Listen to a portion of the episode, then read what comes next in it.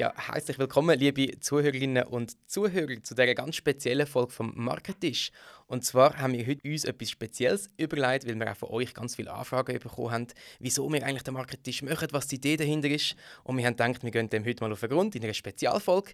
Zusammen mit der Nina Stadelmann, die auch moderiert, und mir, am Peter Niederberger, den wir euch da ganz herzlich begrüßen zu dieser Folge. Hallo Nina.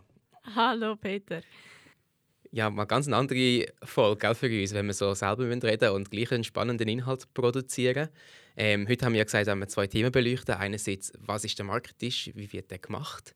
So ein bisschen behind the scenes. Und auf der anderen Seite, also was haben wir gelernt aus der ersten Episode und wohin geht es mit dem Podcast? Ja, ist cool. Ich freue mich mega auf die Folge, jetzt mal wie auf der anderen Tischseite zu sitzen und auch mal ein bisschen unsere Perspektive darauf noch mit einzubringen.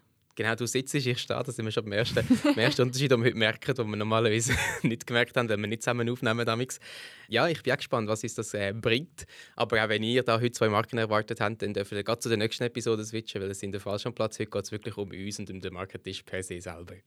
Genau. Und wir möchten die Möglichkeit auch wirklich nutzen, um euch mal ein bisschen zeigen, wie das hinter den Kulissen abläuft, was das da alles dahinter steckt und warum dass wir das Ganze überhaupt machen. Und so können wir vielleicht auch gerade einsteigen. Ähm, Peter, Warum machen wir den Marketisch? Ja, Nina, das ist eine gute Frage. Und wir arbeiten grundsätzlich bei Tinken, also bei der Agentur, wo wir beide angestellt sind, nach einem strikten Why, also nach einem Warum. Und sagen dort alles, was wir machen, irgendeinen Grund müssen wir haben, um morgen aufzustehen und motiviert zu arbeiten. Und das ist bei uns ganz klar, wir wollen Missionen machen, die begeistern. Wenn mit allem, was wir machen, mit all unseren Tätigkeiten, wenn wir eigentlich Sachen umsetzen, programmieren, gestalten, Consulting machen, wo wirklich irgendwo etwas bewegt in der Welt, wo weitere Leute, unsere Kunden, aber auch Kunden von unseren Kunden probiert zu begeistern. Und wir machen das mit einem gewissen How, also wie wir das Ganze umsetzen. Kannst du vielleicht etwas dazu noch erzählen, Nina? Das ist «Be passionate», «Stay curious» und «Act agile». Also wir sollen ähm, neugierig bleiben, also so wie man das als Kind auch schon war, alles hinterfragen, immer offen bleiben, neue Sachen anschauen, dabei bleiben. Man soll das leidenschaftlich machen, also wir machen das nicht nur einfach, weil es ein Job ist, sondern weil wir für das brennen, weil wir möchten etwas mit dem wirklich auch bewirken und äh, wir machen das agil, also wir bleiben flexibel, wir bleiben offen für auch mal neue Arbeitsweisen und äh, die Herangehensweise von Projekten nicht einfach die Schablone vom A auch zum B anwenden, sondern jedes Mal wieder schauen, was passt jetzt für das Projekt. Und dann gibt es noch die dritte Ebene und das war What. Also was wir alles wirklich tatsächlich machen. Und das tue ich jetzt nicht groß das dürft ihr auch, wenn euch das interessiert, auf unserer Webseite nachlesen auf tinkern.ch. Aber zurück zu deiner Frage, Nina. Du hast gefragt, wieso machen wir den Marketisch? Und dort haben wir einerseits nicht festgestellt, dass wir damals, als wir noch studiert haben, nicht wirklich gewusst haben, was Marketing ist, respektive wie das dann in der Praxis auch angewendet ist. Und haben gesagt, es wäre noch cool, so ein, so ein Modul, so ein Projekt rauszugeben, wo den Leuten auch kostenfrei zur Verfügung steht und wo alle können nachhören können einmal in einem Zug oder in einem, beim Pendeln, was genau in verschiedenen Branchen, in verschiedenen Firmen Marketing verstanden und gemacht wird. Auch etwas, was wir nicht nur im Studium festgestellt haben, sondern auch jetzt im Arbeitsalltag. Es hilft immer extrem, wenn man über den eigenen Tellerrand mal wieder raus schaut und schaut, hey, wie machen das komplett andere Branchen, wie machen das andere Firmen, wie machen das einmal Vereine zum Beispiel. Und dass man das immer wirklich mit berücksichtigen im eigenen Alltag. Und das soll der Marketing auch mit prägen oder mit ermöglichen, dass man immer ein bisschen mit dabei bleibt, was andere Branchen machen. Ja, ein kleines Learning für uns natürlich, als, wo immer ein bisschen beim Puls der Zeit bleiben. Ähm, aber bevor wir vielleicht auf die einzelnen Learnings eingehen oder auf die einzelnen Episoden, die du schon kurz angetönt hast, Nina, wie, wie kann ich mir das vorstellen, so ein Marketisch? Wie sieht das, wie sieht das aus? Also grundsätzlich steckt da relativ viel Arbeit dahinter, wo man vielleicht jetzt nicht so würde erwarten, ähm, weil das Ganze fängt natürlich an mit der Folgeplanung. Das heißt, wir sitzen da zusammen in unserem kleinen Redaktionsteam, überlegen, was wären spannende Themen und wer wären passende Gäste dazu. Dann ähm, sprechen wir die Gäste an. Manchmal kennen wir schon Leute, die dort arbeiten. Manchmal äh, ist es wirklich in dem Sinne eine Blindanfrage, dass man einfach mal anruft und erzählt, was der Marketisch ist und was wir mit dem möchten bezwecken. Ähm, dann haben wir die Leute eingeladen einladen, ähm, erzählen denen, was genau der Inhalt dann wird sein vom Podcast, beziehungsweise nicht genau, sondern relativ vage, weil wir möchten eigentlich, dass die Leute möglichst äh, locker und offen an das Gespräch herankommen und nicht ähm, dann nachher Sachen vorlesen, was sie vorbereitet haben, sondern dass es ein offenes, spontanes Gespräch wird, das dann auch zum Zuhören so angenehmer ist. Und die Erfahrung machst du hauptsächlich du, Nina, hast du viel Absagen auch, oder ist das Interesse groß zum Mitmachen? Wir haben auch schon einige Absagen bekommen, sehr oft aus Ressourcengründen, weil wir sagen, der, der Podcast muss da bei uns aufgenommen werden. Also wir machen das nicht digital, wir machen das nicht, jeder hockt die vor einem PC mit einem Mikrofon, sondern wir treffen uns wirklich physisch an einem Tisch, beziehungsweise zwei zusammengestellte Tisch.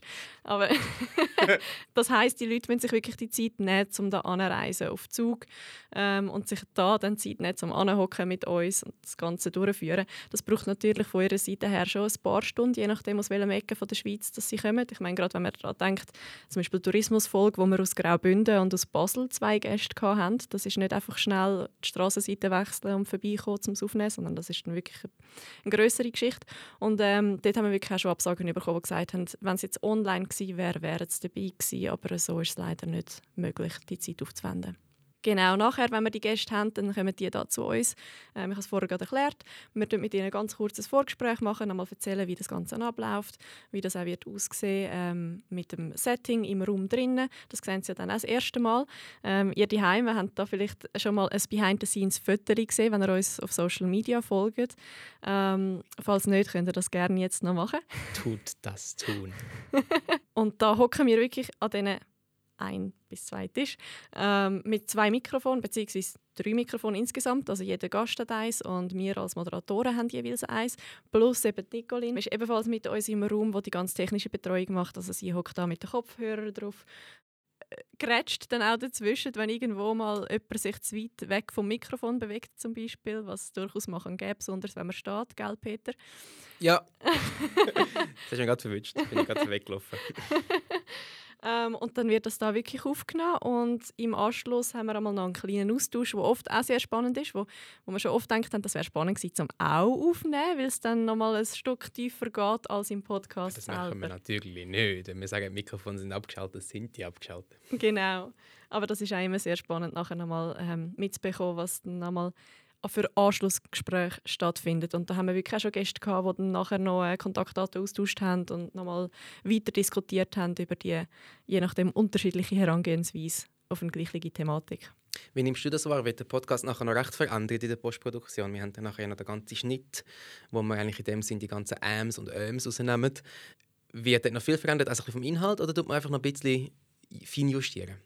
Also vom Inhalt her tun wir es eigentlich gar nicht verändern, ähm, aber die Feinjustierung, die gibt es noch und da merkt man auch, die ist relativ unterschiedlich. Also wir haben gewisse Episoden, wo wir praktisch gar nichts haben müssen schneiden, vorne noch den Jingle machen, hinten den Abspann und andere Folgen, wo die Leute ähm, sich ein Zeit genommen haben, zum Überlegen zum Beispiel auch und das ist natürlich in der Podcast-Folge zum Hören nicht so attraktiv, wenn man noch kurz muss, äh, einmal warten bis die Person die Antwort parat hat und so Sachen nehmen wir natürlich immer raus. Mhm, ich hatte ein bisschen Mühe, als wir Interviewgäste hatten, Deutsch und Schweizerdeutsch. Und ich habe immer ein bisschen von der Sprache her gewechselt. Das ist so jetzt eine Episode, die wahrscheinlich nicht ausgestrahlt wird. Auch das gibt es bei uns. Aber dort habe ich auch gemerkt, dass ich, wenn ich mit jemandem rede, der Hochdeutsch redet, automatisch wechsle. Und dann im Verlauf des vom Gesprächs merke ich, ich müsste wieder zurück switchen. Und das ist etwas, was ich dort extrem schwierig gefunden habe, weil ich das nicht abschalten kann. Das ist auch so ein gewisser Persönlichkeitstick, den ich dort habe. Aber das ist auch etwas, wo man sagt, beim Marketing hat das auch Platz, oder? Ich meine, es geht um ein natürliches und nicht künstliches Gespräch. Also solche Sachen dürfen auch mal drinnen bleiben. Es muss nicht komplett perfekt sein. Wie hast du das bei deinen Gästen? Haben da viele Leute Notizen dabei? Die wenigsten. Ich bin gerade mal überlegen, ich glaube, ein bis zwei Personen haben bis jetzt effektiv Notizen dabei gehabt. Was sind das, welche so potenziell, also nicht ohne Namen zu nennen natürlich, aber sind das eher die größeren Firmen oder sind das eher die, die so ein bisschen ähm, klein und agil sind? Mal, da kann man schon sagen, das sind die Größeren, die sicher auch noch müssen schauen dass sie dann dem Corporate Wording und der ganzen mhm. Corporate Identity entsprechen und das zum Teil sogar global müssen, oder?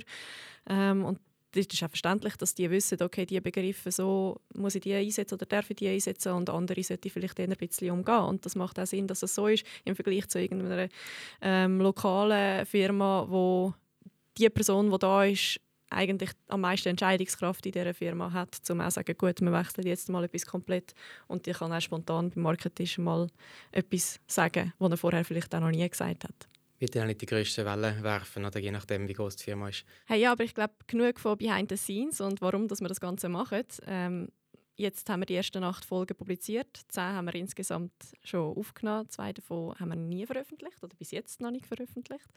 Ähm, wir selber, das behaupte ich jetzt einfach mal für uns beide, Peter, haben in diesen Folgen auch extrem viel gelernt und mega spannende Insights bekommen. Was sind so die grössten Learnings gewesen, oder was ist das grösste Learning gewesen, was du gehabt hast bis jetzt? Hey, das ist eine gute Frage. Echt eine spannende. Wir haben sehr viele spannende Podcasts aufgenommen. Einer davon ist mir vielleicht ein bisschen eher noch im Kopf, jetzt gerade um die Frage zu beantworten, und zwar die von den Jungparteien, die Episode. Dort geht es wirklich darum, dass wir eigentlich recht ein gutes Gespräch führen können, so wie wir das Marketing-Konzept anfänglich auch geschrieben haben. Ähm, ein Dialog und nicht unbedingt eine politische Arena, sondern wirklich zusammen überlegt, hey, wie wir unseren Job wahrnehmen, so aus Marketing-Sicht und wie probieren wir die Marken, wo wir die Verantwortung dafür haben, auch wirklich rauszutragen. Und das mit wirklich sehr wenig Mitteln was in diesem Podcast auch noch ganz spannend gemacht hat. Und durch das, dass wir die Jungparteien genommen haben und nicht die etablierten älteren Parteien, meine, meine Anführungs- und Schlusszeichen, die ich mit den Fingern mache, muss ich kurz noch erwähnen, ähm, hat das uns auch ein die, die Freiheit und die, die Frechheit gebracht in das Konzept hinein, wie wir es eigentlich gerne haben. Und gleichzeitig sind es ja doch die Jungparteien, die müssen die Jungen anwerben. Also eigentlich die, die auch die Markenverbundenheit über die ganze Lifetime von einem Kunden oder von einer Person könnte prägen Also eine extrem wichtige Rolle dort einnehmen, die vielleicht manchmal ein bisschen unterschätzt wird. Und das habe ich sehr geschätzt, dass halt dort ein bisschen Licht drauf äh, werfen ähm, ja, vielleicht, Nina, hast du auch ein Learning, das du mitgeben willst, was, was dich am meisten fasziniert? Welche Episode ist dir im Kopf geblieben? Hey, das ist eine mega schwierige Frage, finde ich, weil jede einzelne Folge hat ja ganz einen anderen Fokus und sie sind extrem schwierig zu vergleichen miteinander. Was ich besonders spannend gefunden habe, ähm, ist die Herangehensweise, die wir jetzt besprochen haben in der Folge von E-Commerce Marketing, ähm, vom Content Marketing, wo bei Digitec Galaxus extrem groß geschrieben wird. Also dort war ja Martin Jung bei uns auf Besuch, gewesen, der Head ähm, of Content Marketing ist, wo uns erzählt hat, wie sie arbeiten. Und zwar, dass sie in dieser Abteilung eigentlich gar nicht das Ziel haben, mehr Produkte zu verkaufen mit ihrem Content, was sie machen, mit ihrem Marketing, was sie machen, sondern einfach ihren Kundinnen und Kunden einen Einblick zu geben in die Palette, die sie anbieten, wo ehrlich ist. Wo einfach zeigt, wie es ist und einmal kann sagen, hey, das Produkt ist so dämlich und das bringt es gar nicht. Ähm, dass die Leute den Content gerne rezipieren und die Marke nachher wirklich auch als ehrliche Marke wahrnehmen. Und das habe ich einen total spannenden Ansatz gefunden, wo sicher sehr viele Firmen ganz anders angehen. Mhm, da hat man ein die Best Practice und man sieht ein bisschen, was funktioniert oder wieso es vielleicht auch in dieser Branche funktioniert, was in anderen nicht funktioniert. Absolut. Ähm, du hast aber ein spannendes äh, Wort vorhin noch gedroppt, und zwar das Content Marketing.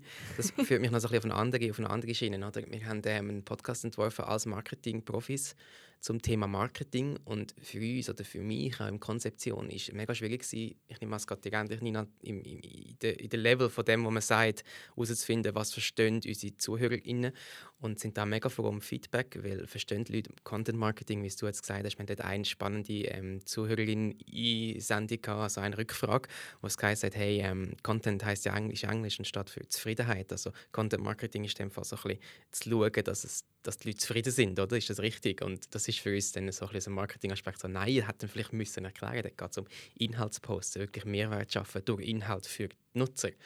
Und das ist etwas, was ich jetzt das Gefühl habe, wir meistens nicht mehr erklären oder auf dem mhm. Level fliegen wir schon. Wir haben aber auch, ich mag mich erinnern an die Agenturfolge, oder, wo wir ähm, Social Tags haben müssen erklären mit dem Holzscheitchen, damit die Leute wissen, was genau darunter gemeint ist. Genau. Dass es nicht verstanden wird, ja das ist sicher eine Schwierigkeit, die wir mit dem Marketing haben, aber ja auch bewusst in dem Sinne angegangen sind, weil wir gesagt haben, wir möchten nicht einen Podcast machen, der nur für Marketeers ist, mhm. sondern er soll auch sein für Leute, die sich allgemein interessieren für Innovationen oder auch für eine spezifische Branche oder ein spezifisches Unternehmen. Und die sollen eigentlich genauso daraus kommen.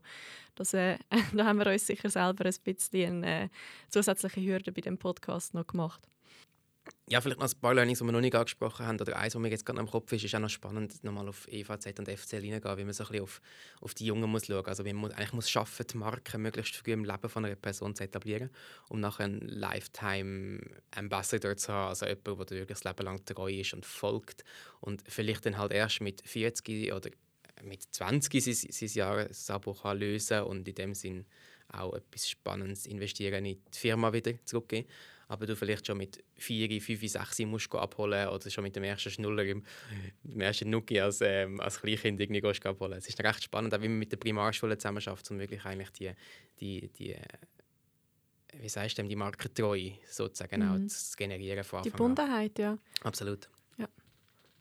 Was ich auch noch im Kopf habe, was ich äh, sehr spannend gefunden habe, ist auch so die Gegenüberstellung bei der Folge von Getränkemarketing ähm, oder zum Getränkemarketing mit den beiden Marken Coca-Cola, wo weltweit einer der allergrößten Brands ist, wo wirklich ähm, der größte Teil der Weltbevölkerung kennt und auch regelmäßig konsumiert. Und Barerbier, wo da sehr regional verankert ist, wo auch sagt, ähm, sie wollen gar nicht extrem wachsen. Also sie haben da auch ihre Region, wo sie abdecken und wo, wo so ihrem Geschäftsmodell entspricht.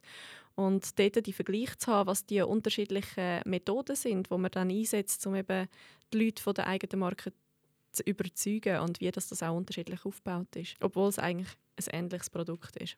Was ich auch einen mega spannenden Ansatz gefunden habe, ist der, den wir gehört haben bei, der Folge zu Versicherungsmarketing, äh, mit der Thematik, dass man sich wirklich gerade aktuellen Gegebenheiten anpasst und die Produkte auch entsprechend pusht. Also wenn man zum Beispiel sieht, hey, jetzt Corona ist vorbei, Reisen kommt wieder, alle Leute haben Angst, ähm, dass ihre Reisen wieder gecancelt werden. Das heißt, Reiseversicherungen werden jetzt gerade ein Produkt mit einer extrem hohen Nachfrage. Also setzen wir unser Marketing gerade voll auf das einzelne Produkt.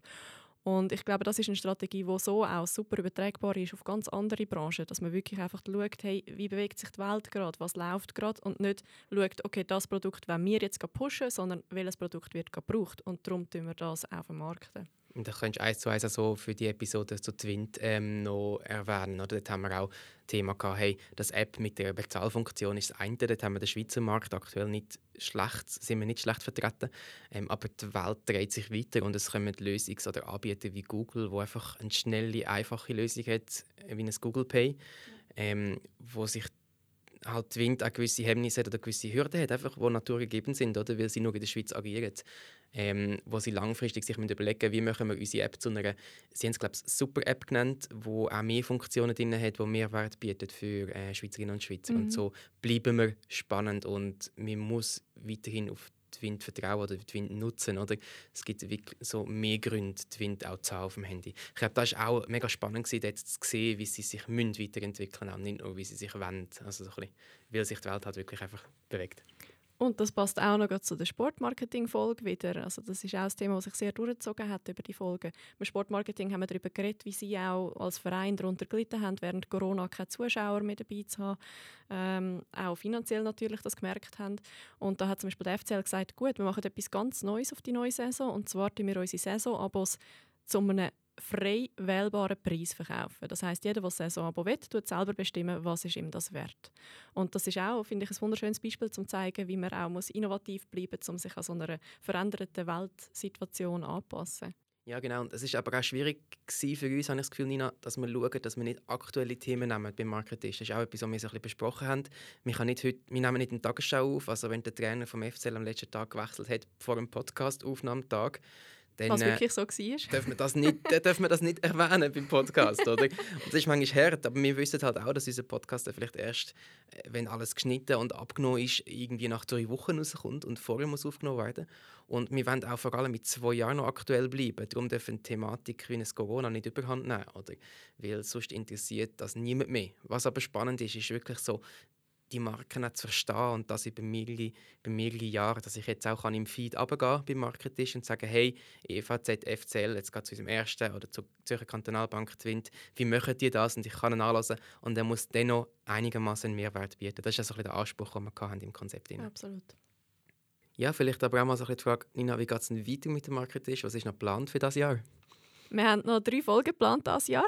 Das ist die erste Staffel, die ein Jahr dauert. Also jeden Monat eine Folge, es sind zwölf, zwölf Folgen und die letzte wird im Dezember. Jetzt erklärst du vielleicht zu viel für unsere Zuhörerinnen. die letzte Folge wird damit im Dezember publiziert. Ähm, Wie es nachher weitergeht, wissen wir selber auch noch nicht genau. Ähm, wir haben es sehr spannend gefunden, die Podcasts aufzunehmen, sind aber auch noch interessiert, wie ihr, also unsere Zuhörerinnen und Zuhörer, das wahrnehmt.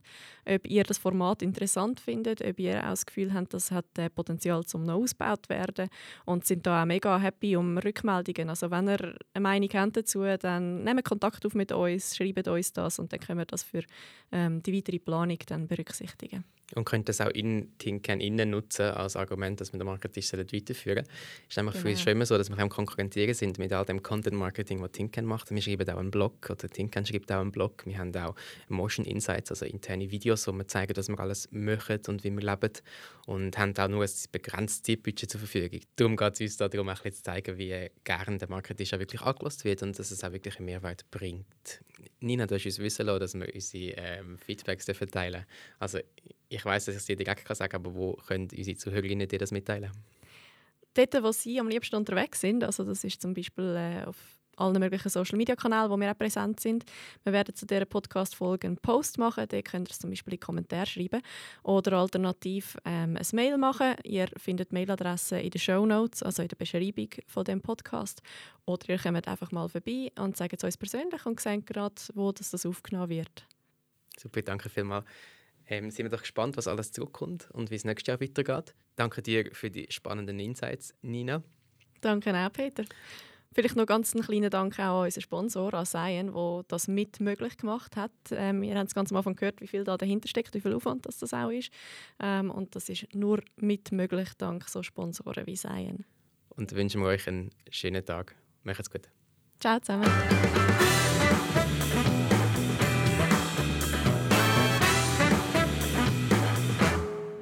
Das war es mit der heutigen Folge vom Market Tisch, produziert von Tinken.